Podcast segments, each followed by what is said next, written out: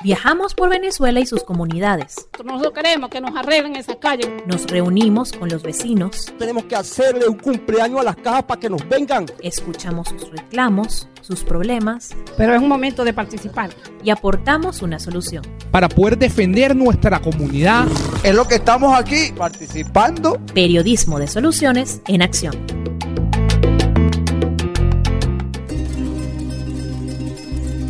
En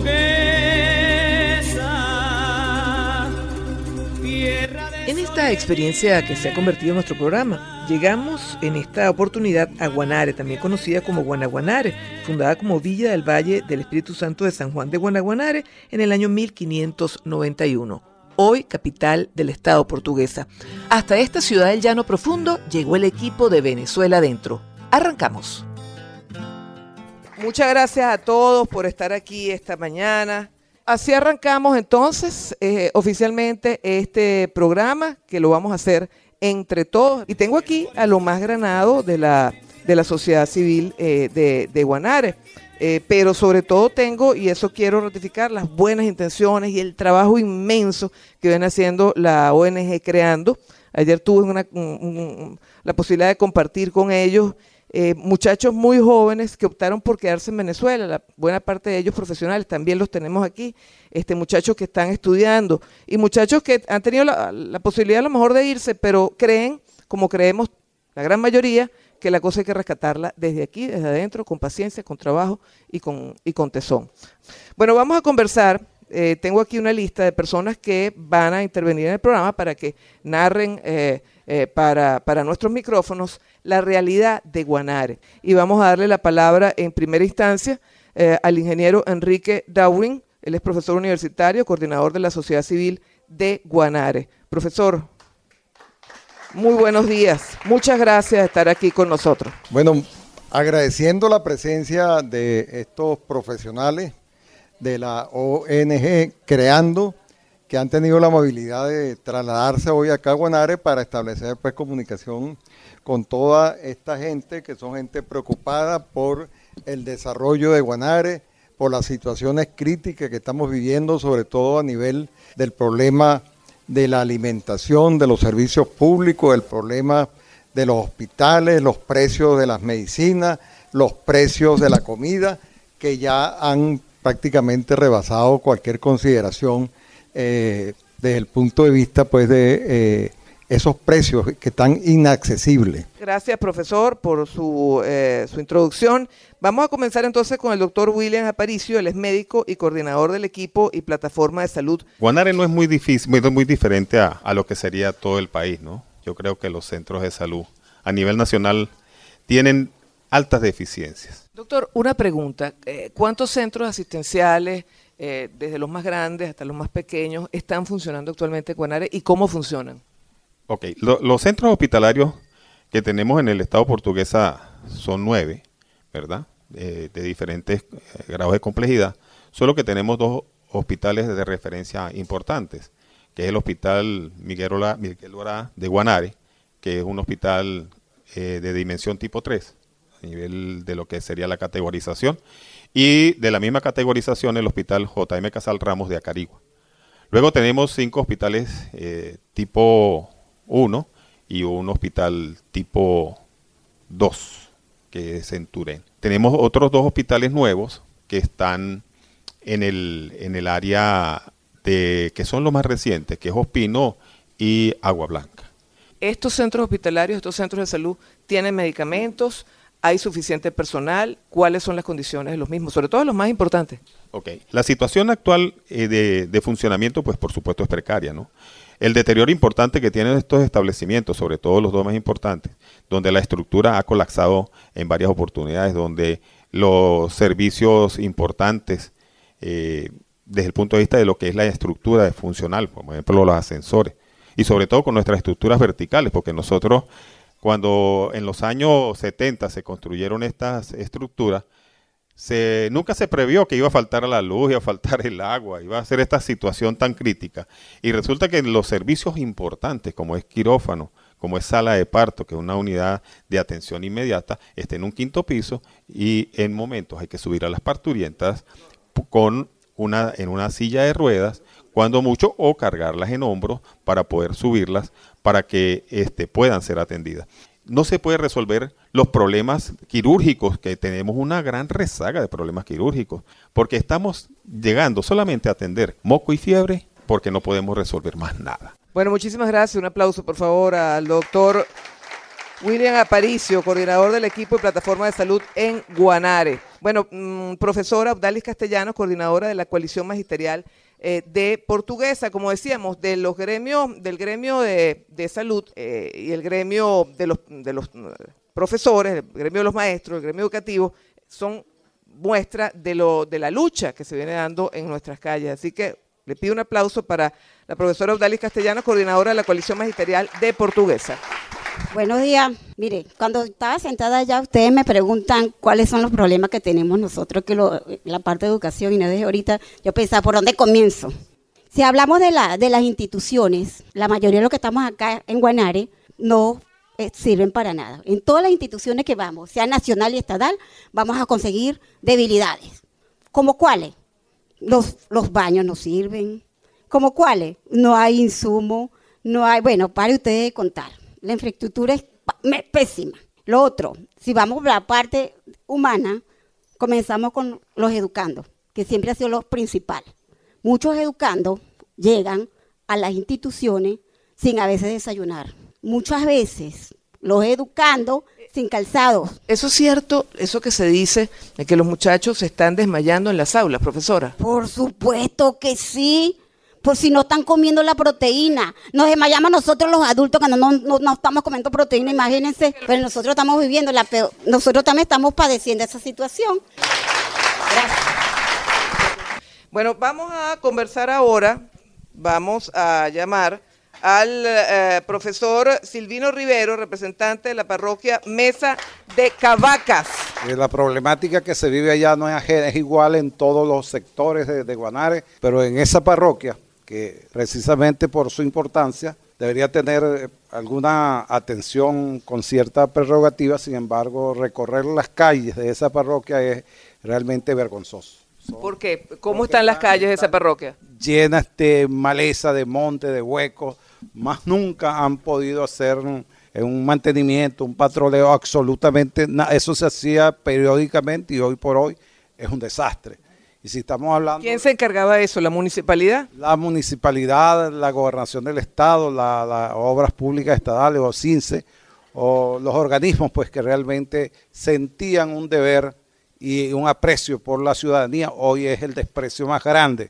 Se jacta hoy el gobernador y el alcalde decir que tiene un municipio y un estado potencia y esa es la falsedad más grande. Porque... Ah, no, no, no es un estado potencia esta.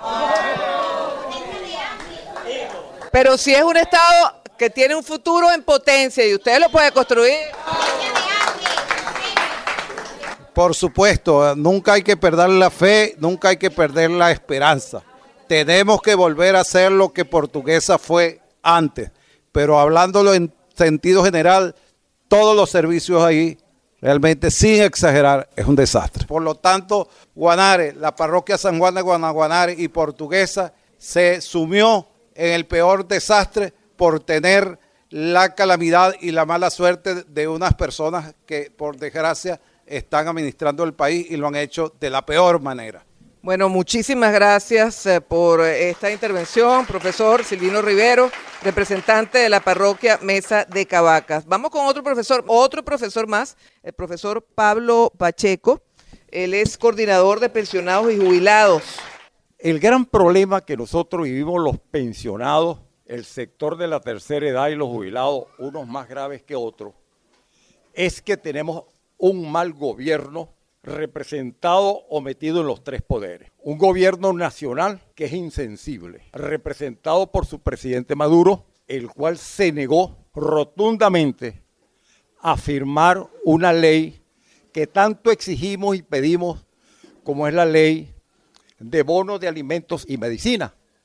Luego tenemos un gobierno regional, los gobiernos regionales, comandados por hombres también que no tienen condiciones para hacer, dirigir los destinos de un Estado, pero también son insensibles. Nosotros, los de la tercera edad, aparte del gran problemática que nos acogota, como son las enfermedades, el problema económico, nosotros no podemos sufragar, no es nada más para la alimentación, no, es que el problema del vestido, del calzado, el problema de mantener el hogar, porque el hecho de ser jubilado o pensionado, tener la tercera edad, no significa que nosotros dejamos de tener hogar. la situación es grave transversalmente nos afecta a nosotros.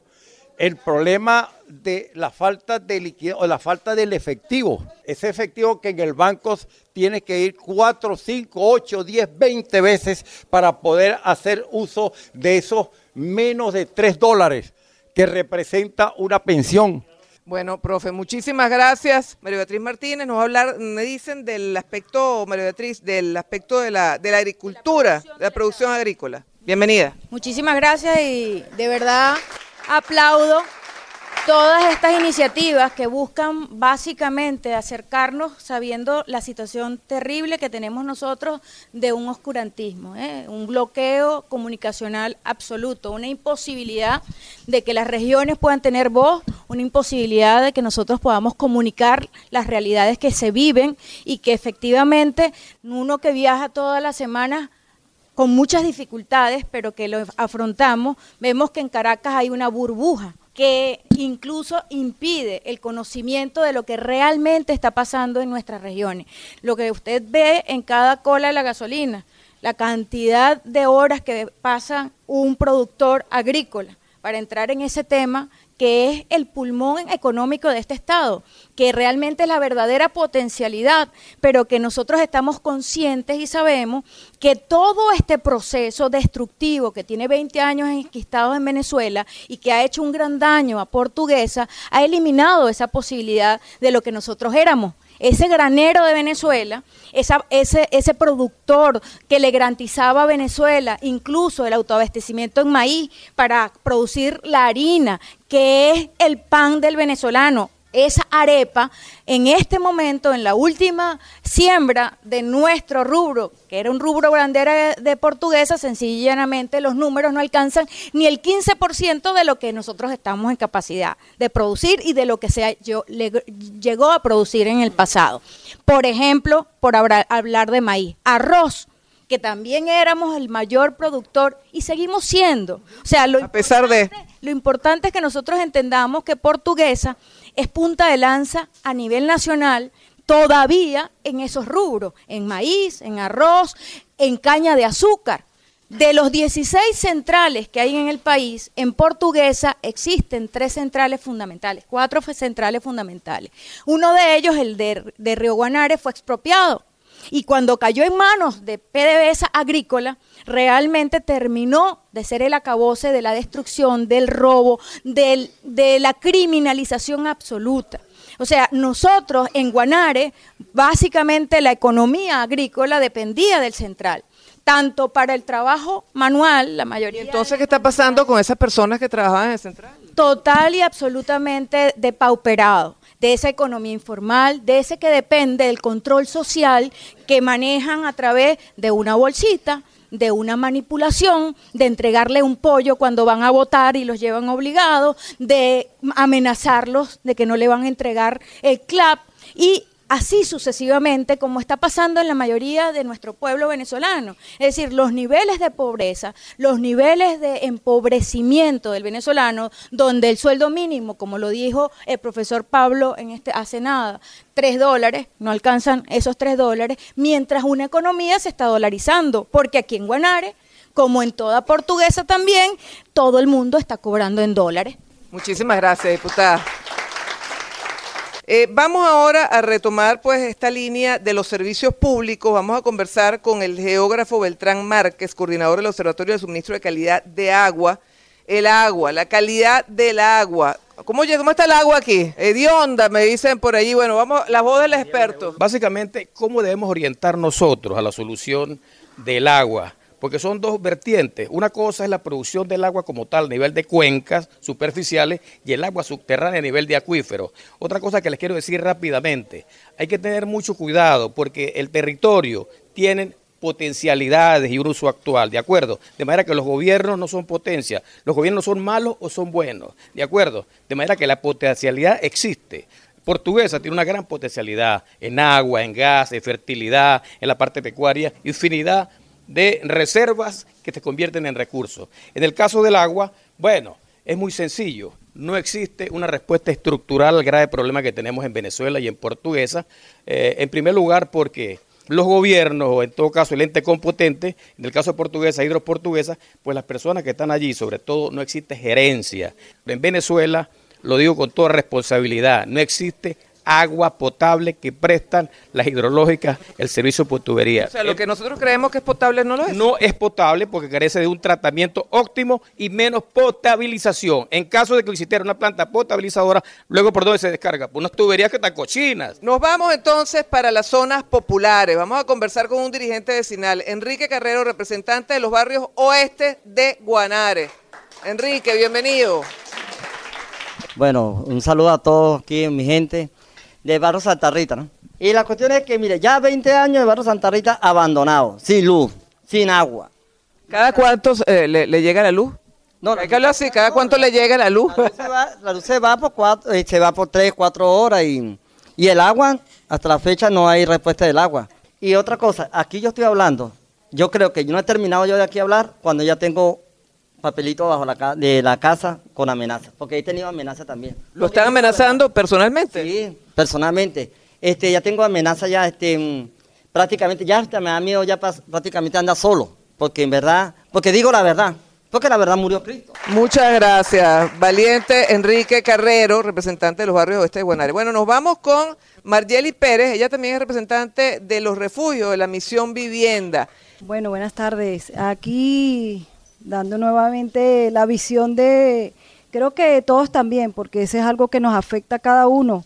En mi comunidad, vamos a decirlo así, somos 32 familias que estamos en los edificios que están en construcción en la granja. Bueno, ahí estamos de todo, ahí hay de todo, señores, porque esta ¿Por qué están en unos edificios en construcción? Eso no es el cuento. Porque nosotros estamos, vamos a decirlo, en estado de necesidad y nos vimos en la necesidad de meternos y refugiarnos allí porque no teníamos hogares.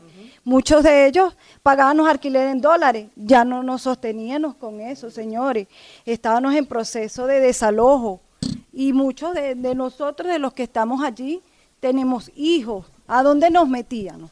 Marjali, ¿y ustedes le han planteado eso a la gobernación, le han planteado eso a la municipalidad, a la misma gente de Misión Vivienda? Sí, eh, ellos saben de nosotros, nosotros nos hemos reunido incluso con la Gran Misión Vivienda, con Aleida Parra, este, pero no nos dieron una respuesta satisfactoria. ¿Y cómo es vivir en esos refugios? Bueno, nosotros, gracias a Dios, tengo una comunidad que puedo decirlo que es muy unida. Hemos logrado, a pesar de todo, eh, avanzar nosotros mismos con nuestro propio esfuerzo de ayudarnos a construir lo que más podamos. ¿Cómo es eso de construir ustedes con su propio esfuerzo? Eso es interesante, porque muchas veces ante la carencia de un Estado no nos queda más que unos y otros. Bueno, eh, sí, por decir ejemplo, porque hay muchos niños en nuestra comunidad, hemos tratado de utilizar materiales de manera de, de protección para nuestros propios hijos eh, habían eh, que le faltaban algunos pisos. o sea, la, comunidad se autogestionó. Sí, nosotros no hemos gestionado lo que más hemos podido porque tampoco nos da por la cuestión del dinero. Bueno, sí, yo creo que todos los días tenemos que seguir trabajando y prestar ese granito de arena todos los días porque como decimos, nosotros vamos a construir el país que queremos y nosotros nos tenemos que empoderarnos nosotros mismos, sacar esa fuerza, ese motor que tenemos, que somos nuestros propios hijos, de manera de que nos den la fuerza y la fortaleza para echar para adelante. Vamos a conversar con Luis Rivas, representante de los barrios del centro de Guanare. Luis. El sector donde yo vivo es el barrio Maturín. Ahí tenemos las problemáticas de la salud. Tenemos dos mm, ambulatorios que nos corresponden, como son el del barrio Fe y Alegría y el del barrio El Cambio en el barrio Fe de Alegría deberíamos, debería el gobierno de ponerlo a trabajar las 24 horas, porque uno, no tiene horario para enfermarse. El otro problema es el problema del gas. Venezuela es el único, eh, perdón, Guanare, el único municipio donde el gas es más caro. En las poblaciones que circulan a Caracas, como Charayave, el gas pequeño vale 18 mil bolívares, aquí vale 42. El pasaje aquí entre el gobierno y los comerciantes, tanto los comerciantes de, eh, de las comidas y esas cuestiones y los de los servicios públicos nos tienen arrinconados. Milagro Pimentel del barrio Sucre también es líder vecinal. Bueno, barrio Sucre, como todas las comunidades, se permanece oscuro. Hoy en día ah, vemos algunas calles que nos pusimos de acuerdo a algunos vecinos y colocar bombillos de nos, pues, los propios vecinos. Sí, de nuestros propios recursos, porque sinceramente la calle principal daba miedo, como dicen por ahí, bóquelo. El agua en las primeras calles llega más frecuente, pero en las otras partes no, es por llenado. ¿Cada cuánto llega? ahorita ya empezó a llegar desde hace tres días, ya va fija, pero el agua es totalmente negra y huele horrible. Eh, soy del sector de Largarrobo, del barrio Unión. Nuestra problemática es como acontece a casi todo en este país. Tenemos problemas de agua. De verdad no es que no hay agua, es que nunca hay agua. Hemos que el agua no existe. allá no existe. Nosotros ¿Y cómo están con cisterna? Con cisterna. ¿Cuánto cuesta una cisterna? Cuesta 100 mil bolívares. El año pasado, el, el viernes pasado pagué 100 mil bolívares en un camión cisterna que por cierto me lo llevaron anoche. Este, la comunidad no tiene asfalto, no tiene alumbrado eléctrico. Ustedes se están dando cuenta, o sea, estamos hablando de una Venezuela de principio del siglo XX o, o tras, siglo XIX. Sí, hemos hecho todo la solicitud ante la hidrológica Aguas de Portuguesa para que nos, solucionen el problema de agua porque es mm, fuerte, porque nosotros pagando todo el tiempo un camión cisterna y nada, nos No les dan respuesta. Bueno, buenas tardes. gracias por la invitación. Eh, realmente yo represento al gremio de docentes estadales, perteneciente, dependemos de la gobernación del Estado portuguesa, pero tenemos las mismas problemáticas que los del Ministerio de Educación, y peores, como dice ya la compañera. Realmente escuchando todas las problemáticas que tienen las comunidades, que las vivimos nosotros también en nuestra comunidad, eh, vemos, se vislumbra pues un panorama realmente crítico. Eh, fundamentándose también en que eh, cerramos con, con una inflación de un 7.400%. Tenemos, eh, cerramos en diciembre con una cesta básica familiar de 27 millones de bolívares y el genio que tenemos en Miraflores eh, aprobó un salario mínimo de 450 mil bolívares integral, 250 mil de salarios y 200 de cesta ticket más o menos, más o menos como, como 6 dólares eh, en, la actualidad. Los trabajadores, eh, sobre todo, del, eh, bueno, todos los trabajadores, pero en el caso de, la gobernación del Estado portuguesa no tenemos HCM, no tenemos servicio funerario. nos impusieron, igual que a todos los trabajadores, esa tabla salarial de hambre, como le llamamos los trabajadores, que eh, entre gallos y medianoche en el año 2018 eh, nos, pusieron a cobrar a todos salario mínimo. A todos, eh, si se acuerdan, 1.800 bolívares y nos quitaron todas las reivindicaciones que habíamos logrado en el devenir del tiempo. Nos quitaron todas las primas. Bueno, los trabajadores, sobre todo del gremio docente, decidimos lucharlo tenemos 13 meses en la calle, sobre todo los de, los dependientes de la gobernación del Estado portuguesa y de, los del ministerio, pero aquí en el Estado portugués hemos estado dando la batalla. Hemos logrado que todo lo robado nos los, los, devolvieran a fuerza de lucha, a fuerza de constancia, de estar en la calle. Y em, seguimos todavía ese, ese salario aún después de restituido algunas, algunas reivindicaciones, nuestro salario no cubre nuestras necesidades básicas. Y quería cerrar con, con, me imagino que ustedes la habrán escuchado, la parábola del colibrí. Había un bosque grande y antiguo, plácido, tupido de árboles y en el que vivía infinidad de animales. Llegó el verano y con el intenso calor la sequía. Esto provocó que comenzaran los incendios. El fuego se extendía rápidamente por el bosque y los animales asustados comenzaron a huir. En medio de la confusión, un pequeño colibrí comenzó a volar en sentido, no sé por qué tiempo, a volar en sentido contrario a la dirección del resto de los animales. El pequeño pájaro volaba una y otra vez hasta un lago en el centro del bosque. Cargaba unas pequeñas gotas de agua y las esparcía por sobre las llamas. Leones, jirafas, elefantes y otros no dejaban de mirar al pequeño animal en tan asombroso accionar. Luego de un buen rato de observarlo, Uno de ellos le preguntó, ¿qué estás haciendo? ¿A dónde vas? ¿Por qué no huyes del fuego? El colibrí se paró solo un instante y le contestó, en este bosque está mi vida, mi nido y todo lo que construí, al igual que lo de todos ustedes. No quiero que desaparezca y me sentiría muy mal el saber que pudiendo desde mi lugar no hice nada. Los animales le decían, estás loco, no servirán unas pocas gotas de agua para apagar tamaña intensidad de llama. Tú solo no podrás apagarlo. A lo que el colibrí contestó, es posible, es posible, solo estoy cumpliendo con mi parte. La moraleja es que el trabajo en conjunto nos acerca a un resultado óptimo y alcanzar más rápido y en mayor cantidad las metas que si lo intentamos individualmente. Si cada uno hace lo que le corresponde en cada momento, podríamos lograr grandes cambios en conjunto. Hermoso. Eh, eh, para cerrar, si todos luchamos, si todos remamos en un mismo sentido, unidos, sin luchas individuales, luchas en conjunto, podemos lograr que nuestra Venezuela vuelva a ser la Venezuela de progreso y de oportunidades para todos. Muchas gracias.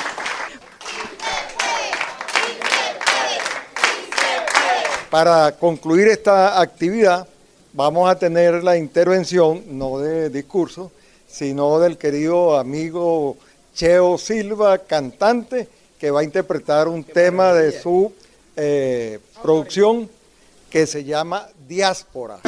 Ayer se fueron mis hijos, volaron a otros lugares.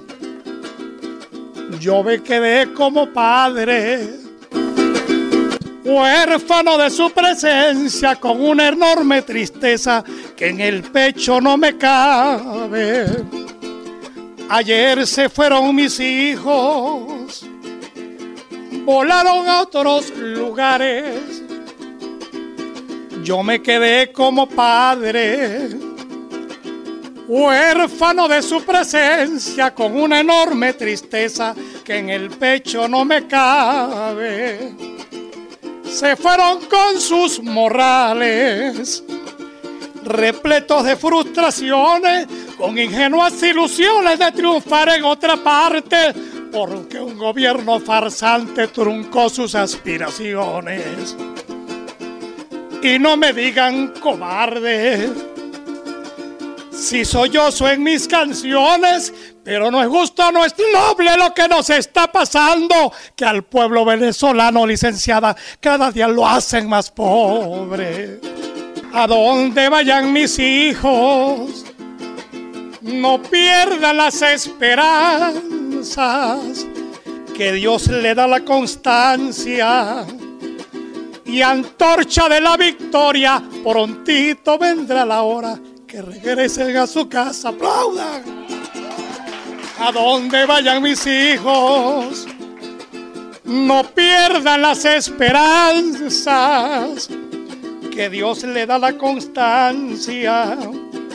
Y antorcha de la victoria, prontito vendrá la hora que regresen a tu casa.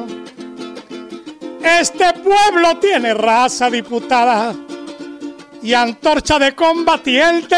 Yo me quedo con mi gente luchando por esta tierra y juro que Venezuela será libre para siempre. Esto fue Venezuela Adentro. Síguenos en Twitter e Instagram como arroba VE o puedes escribirnos por nuestro correo electrónico veadentropodcast arroba gmail.com.